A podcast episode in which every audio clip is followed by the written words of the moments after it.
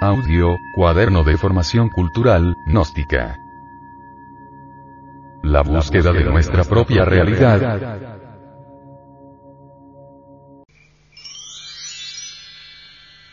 Tercera parte. Prosiguiendo con la temática de este audio cuaderno de cultura gnóstica, el venerable maestro, Samael Aumeor, sigue instruyéndonos de esta forma. Nos interesa sobremanera que cada uno de nuestros hermanos se ocupe antes que todo por obtener un cambio radical, absoluto, de sí mismo. Cambiar es lo fundamental, mas no es posible verdaderamente cambiar, en el sentido más completo de la palabra, si no se auto-observa uno a sí mismo. Es la vida práctica el gimnasio donde nosotros podemos autodescubrirnos en relación con nuestros semejantes, ya sea en la casa, o en la calle, o en la escuela, o en el templo, en la fábrica, en la oficina, etc. Si estamos en constante autoobservación, nos autodescubriremos. Sé que en cualquier circunstancia de la vida, afloran los defectos psicológicos que nosotros llevamos escondidos allá, muy adentro de sí mismos. Si no nos autoobservamos, no se puede tampoco autodescubrirlos. Pero si uno está en autoobservación psicológica constante, de momento en momento, entonces estos defectos pueden ser descubiertos. Ellos afloran de una forma tan natural, tan espontánea, que realmente no cuesta trabajo poderlos descubrir si estamos en el estado de alerta percepción, alerta novedad tenemos que dividirnos entre observador y observado. Una parte que observa y otra parte que es observada. Cuando uno se divide a sí mismo entre observador y observado, sencillamente puede verificar, en forma directa, la cruda realidad de aquel defecto que lleva escondido. Pero debe ante todo dividirse entre observador y observado. Cada uno de nuestros defectos psicológicos, indubitablemente, está personificado por algún yo. En los antiguos misterios de Egipto se hablaba de los demonios de Set. Estos representaban, claro está, a nuestros siete pecados capitales. Virgilio, el poeta de Mantua, dijo, aunque tuviéramos mil lenguas para hablar y paladar de acero, no alcanzaríamos a enumerarlos todos cabalmente. Todos estos defectos que nosotros tenemos, están personificados por demonios tentadores, los demonios bíblicos, los demonios citados en los antiguos textos. Cábala, magia, etc. Son verdaderos yoes y cada uno de ellos posee su propia mente y su propia voluntad. En nombre de la verdad debemos afirmar que tenemos muchas mentes y muchas voluntades. Si no poseemos un yo único, obviamente tenemos que tener muchas mentes, muchos yoes.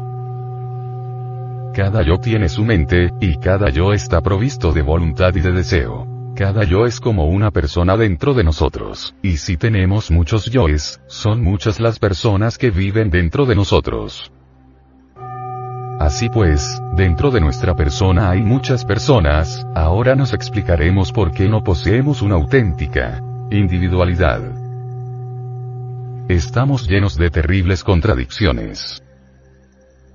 El yo que jura amor eterno a una mujer, es más tarde desplazado por otro yo que no tiene velas en el entierro, entonces, cuando esto sucede, el sujeto se retira y la mujer queda desconcertada, decepcionada. Así que nadie tiene continuidad de propósitos, y no es posible si tenemos una multiplicidad de yoes dentro de sí mismos. Esta es la doctrina de los muchos, que bien vale la pena estudiar y comprender. En el Tíbet ha sido debidamente entendida, y estos yoes en el oriente tibetano, son denominados agregados psíquicos. Ahora bien, entre esos agregados o yoes no existe armonía o concordia alguna. Riñen entre sí, se pelean por la supremacía. Cuando uno de ellos domina, se cree el amo, el único, pero más tarde es desplazado por otro. Esa es la lucha dentro de sí mismos. Ahora nos explicaremos, repito, por qué estamos tan llenos, cada uno de nosotros, de tantas y tantas contradicciones. He allí la doctrina de los muchos, y nuestros hermanos gnósticos deben irse familiarizando con este cuerpo de doctrina. Desgraciadamente la conciencia, que es lo más digno que todos tenemos en nuestro interior, está enfrascada, metida dentro de cada uno de esos yoes o personas que viven dentro de nuestra persona. Como quiera que estos yoes o personas íntimas que cargamos dentro, son subjetivas en un 100%, naturalmente nuestra conciencia está funcionando en virtud de su propio condicionamiento. Es decir, se ha vuelto subjetiva, está dormida. Si nosotros trituramos a cualquiera de esos yoes, liberamos cierto porcentaje de conciencia, y si desintegramos en un 100% la totalidad de los yoes que en nuestro interior cargamos, la conciencia quedará absolutamente despierta.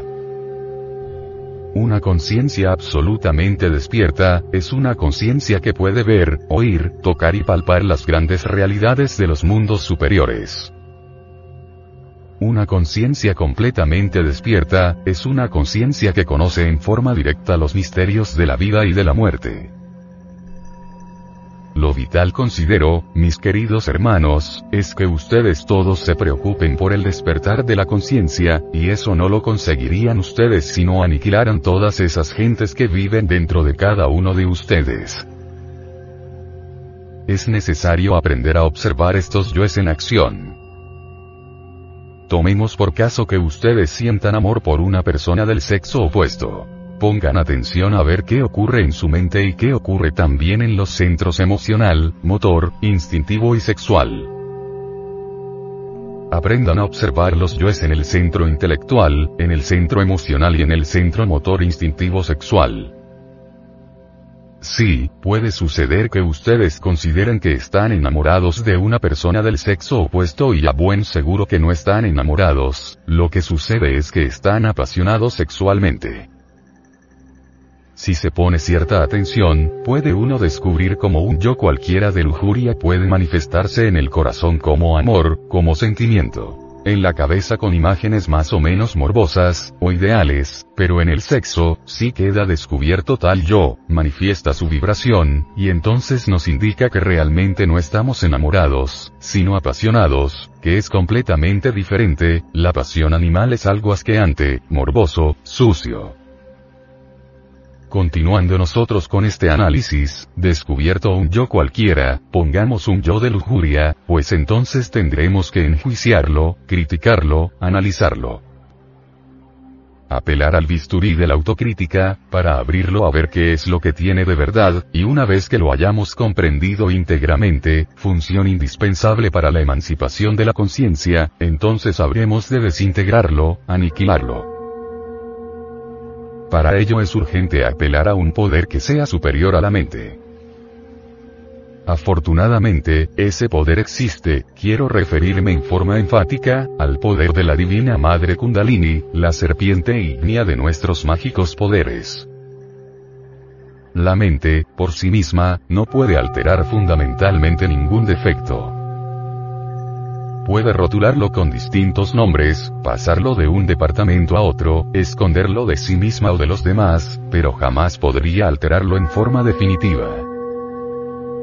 Se necesita de un poder que sea superior a la mente, que sea capaz de desintegrar cualquier defecto psicológico. Ese poder existe dentro de cualquier organismo viviente, es un poder foático, individual. Me refiero al poder serpentino, anular, que se desarrolla en la médula espinal de la Z. Si nosotros apelamos a ese poder, podemos desintegrar cualquier yo, cualquier defecto. Ese poder está personificado por la Divina Madre Kundalini. Isis, Adonía, Rea, Cibeles, Ramio, Diana, Tonantzin, María.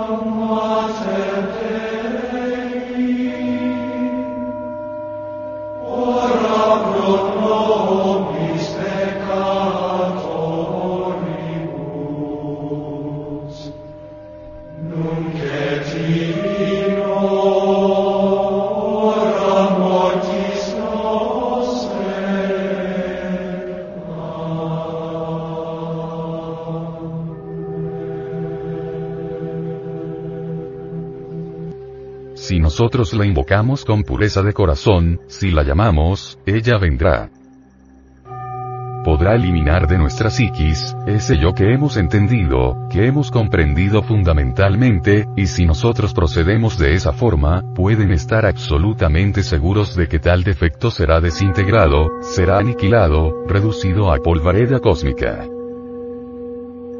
Es decir, lo primero que se necesita es observar el defecto para descubrirlo. Segundo, enjuiciarlo analíticamente. Tercero, desintegrarlo, reducirlo a polvo. Allí tenemos, pues, las tres fases que nos pueden conducir a la desintegración de cualquier yo. Primero que todo, repito, observación. Segundo, juicio y tercero, aniquilación. En la guerra, a los espías, primero se les descubre, luego les enjuician y tercero los llevan al paredón de fusilamiento. En forma similar tiene uno que proceder con los yoes, y desintegrándolos, pulverizándolos, la conciencia se emancipará. Si conseguimos desintegrar los yoes en su totalidad, indubitablemente la conciencia en su totalidad despertará, y eso es exactamente lo que se necesita para poder conocer, experimentar, sentir la verdad. Jesús el Cristo dijo, Conoced la verdad y ella os hará libres. La verdad no tiene nada que ver con las creencias, con lo que alguien crea o deje de creer. Con las teorías, con las ideas que uno tenga sobre la misma. Con las opiniones, con los conceptos que uno pueda forjarse, con los preconceptos, etc. La verdad es lo desconocido de instante en instante, y hay que experimentarla en forma directa. Solo quien la llega a conocer por sí mismo, puede de verdad emanciparse. La verdad no tiene nada que ver con ninguna escuela, secta, orden, etc. Cuando al Buda le preguntaron qué es la verdad, dio la espalda y se retiró. Cuando a Jesús el Cristo le preguntaron qué es la verdad, guardó un respetuoso silencio. De manera que vean ustedes cómo esos dos personajes contestaron a esa pregunta. Buda da la espalda, se retira. Cristo guarda silencio es que la verdad solamente puede ser experimentada por uno mismo, en forma directa. Alguien podría decir que el fuego quema. Esa es una verdad a priori, pero otra cosa es experimentarla, experimentar esa verdad. Para poderla experimentar, hay que meter el dedo en la lumbre, saber que quema. Entonces dice uno. Esta sí es la verdad, porque la he experimentado. Uno podría sentir un gran gozo contemplando un atardecer, o contemplando el sol al amanecer, pero entonces no podríamos transmitirle esa verdad a otro. Por muy estimada que fuese esa persona, no podríamos hacerle sentir lo mismo. Eso es algo que cada cual tendría que experimentar en forma directa, por sí mismo. Téngase en cuenta que la verdad hay que experimentarla directamente, y solo se puede experimentar en ausencia del yo, en ausencia del mí mismo, en ausencia del ego. Mientras la conciencia esté enfrascada entre el ego, nada puede saber de la verdad. Podrá tener opiniones muy buenas sobre la verdad, podrá tener creencias, que piense que son la verdad. Podrá tener ideas sobre la verdad, conceptos, pero eso no es la verdad. Hay que pulverizar el mí mismo, el sí mismo, el ego. Morir en una forma absoluta, si es que realmente quiere uno llegar a saber qué cosa es la verdad, experimentarla en forma directa, no por lo que alguien le diga o le deje de decir, no por lo que alguien escriba o deje de escribir. Para nosotros considero, mis queridos hermanos, que lo fundamental es llegar a descubrir la verdad, y uno no puede descubrirla fuera de sí mismo jamás. El que no la encuentra dentro de sí mismo, no la encontrará en ningún país de la Tierra, en ningún lugar del universo. Mas si la encuentra dentro de sí mismo, la hallará en todas partes. La verdad viene a nosotros cuando el yo ha muerto. Ella adviene y esa es su novedad. la verdad nada tiene que ver con el cuerpo, ni con los afectos, ni con la mente. Está más allá del cuerpo, de los afectos y de la mente. Desintegrando el mí mismo, mediante los procedimientos indicados, llegarán todos nuestros hermanos a experimentar algún día la verdad. Cuando uno disuelve el ego en forma absoluta, adquiere libertad, viene a saber qué es la libertad. Antes de que se disuelva el ego, la conciencia está completamente presa, formalmente presa, encerrada en un horrible calabozo. Este calabozo es el ego. Si uno destruye el calabozo, que es el ego, la conciencia queda libre, y eso es lo fundamental. Acabar con esos grilletes que nos mantienen presos dentro del calabozo. Si lo logramos, la conciencia queda libre. Una conciencia libre puede experimentar el vacío iluminador, puede precipitarse en ese vacío sin fondo, donde resplandece la luz, y escuchar las palabras de su Dios interior profundo. En ese vacío, no hay criatura humana ni nadie. Allí solo se escuchan las palabras del Eterno. Pero hay que liberar a la conciencia, emanciparla. Mucho se ha hablado sobre libertad, cuántos héroes han luchado por la libertad de sus pueblos, pero ellos no saben qué cosa es libertad, porque ni ellos están libres.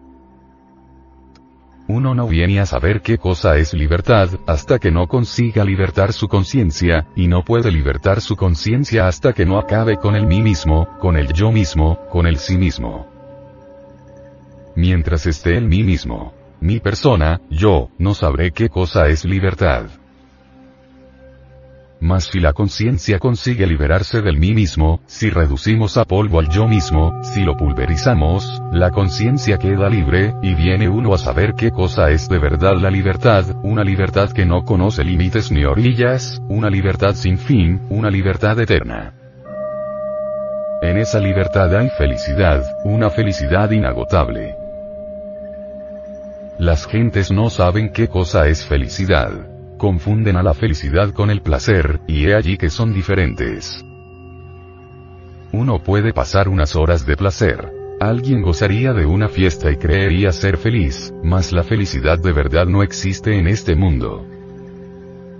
Uno no viene a conocer la felicidad de verdad, hasta que no consiga libertar la conciencia.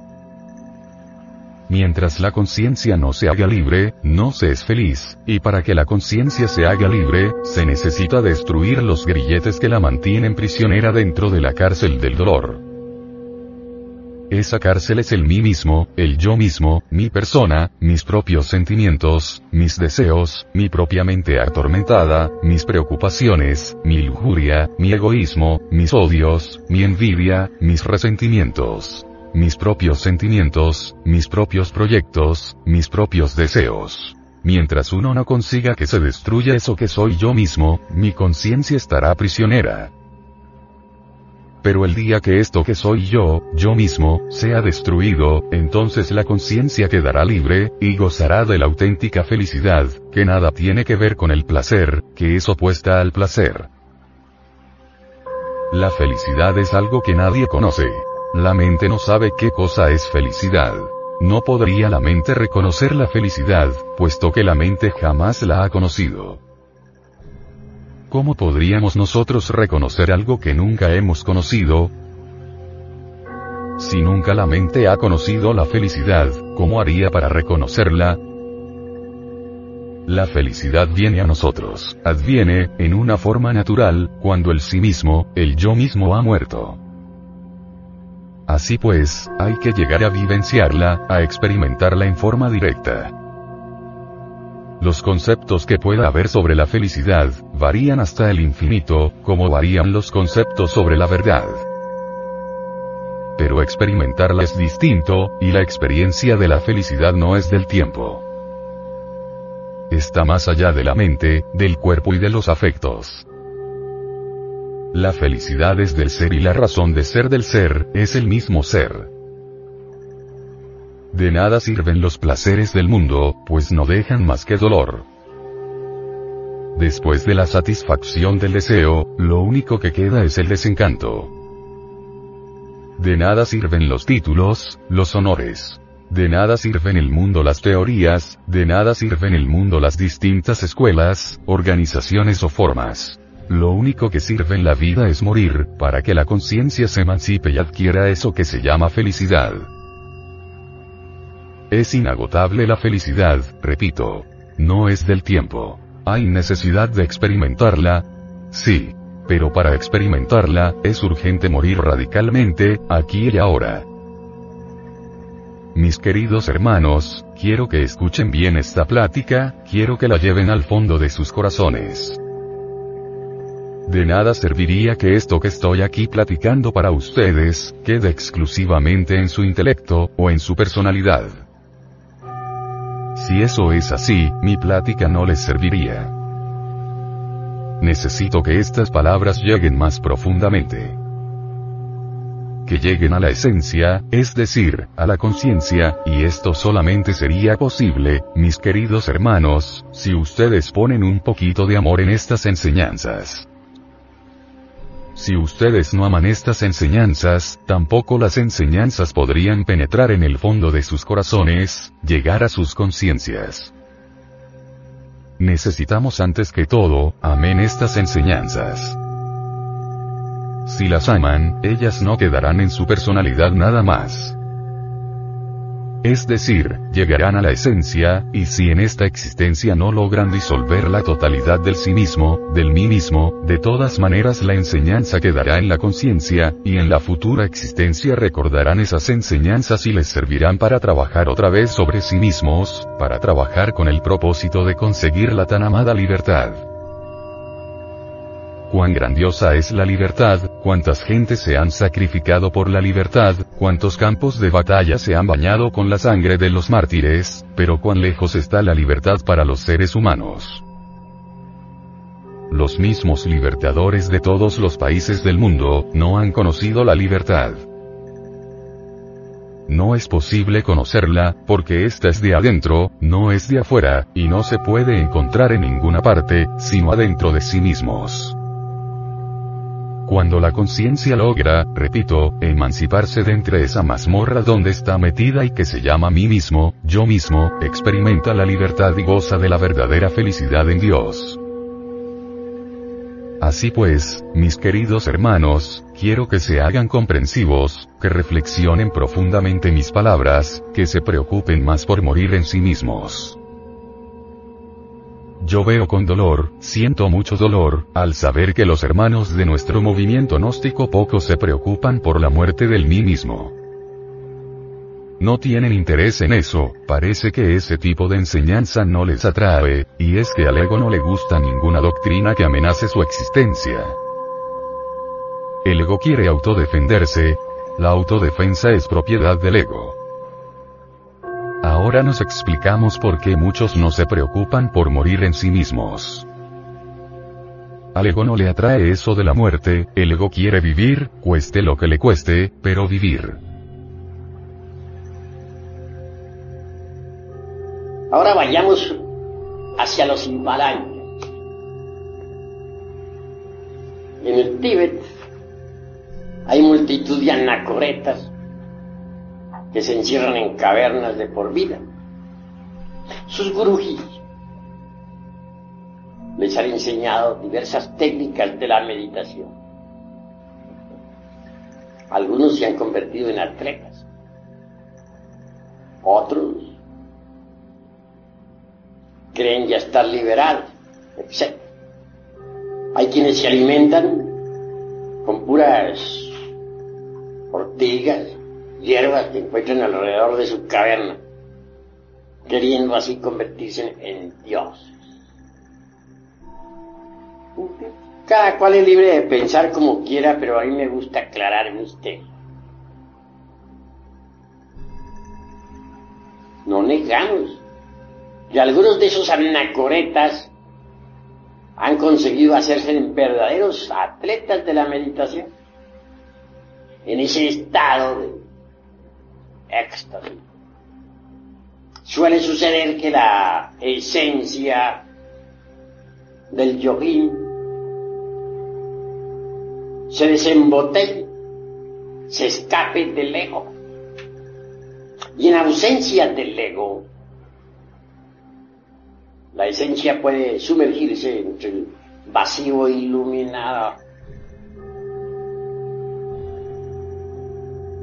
Allí hay ausencia de hombres y de Dios, pero se escuchan las palabras del Eterno. Sumergidos tales santos en meditación profunda, experimentan eso que no es del tiempo. Eso, y es la verdad. Pero más pasado el, el éxtasis, el chama,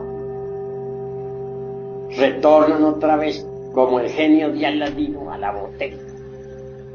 Se meten entre el ego para continuar con sus penitencias.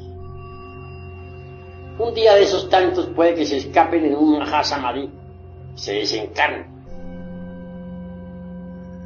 La esencia está acostumbrada ya por disciplina escaparse, salirse del ego.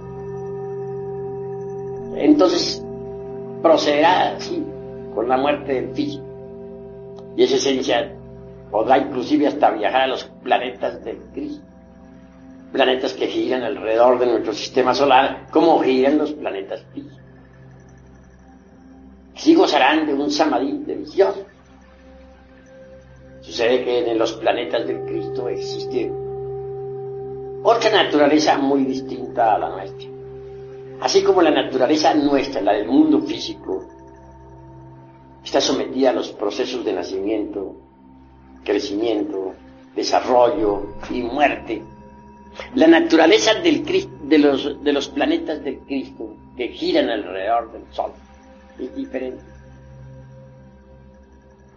En esa naturaleza, esa naturaleza es inmutable, eterna.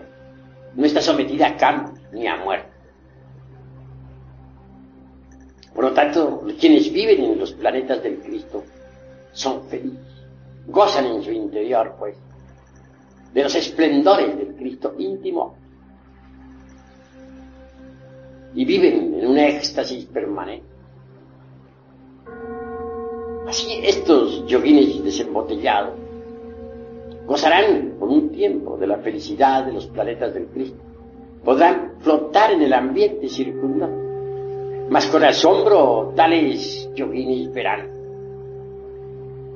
no son habitantes de esos mundos se les admite de visita,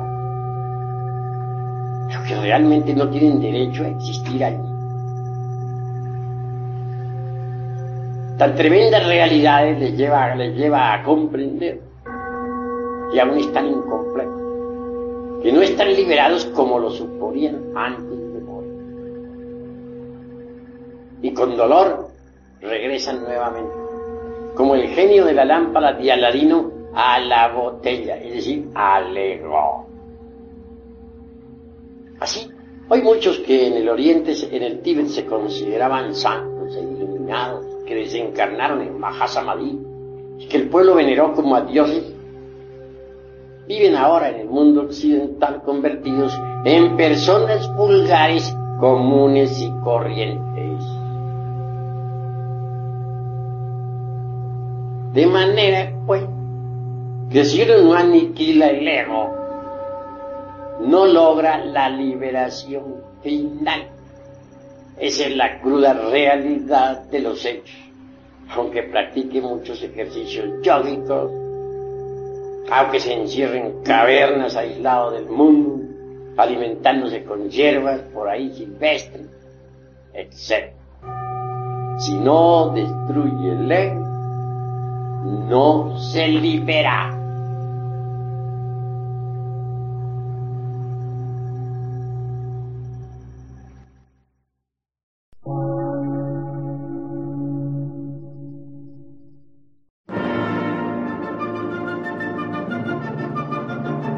Emisora, gnóstica, transmundial. Por una nueva civilización y una nueva cultura, sobre la faz de la Tierra.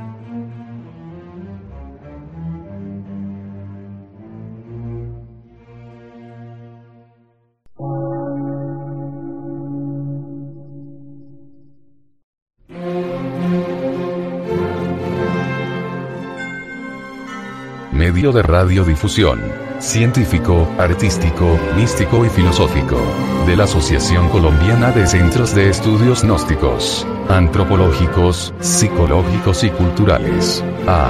C.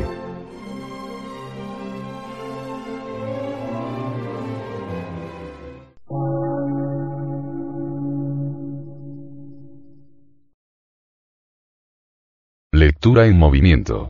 Difusión sin fronteras.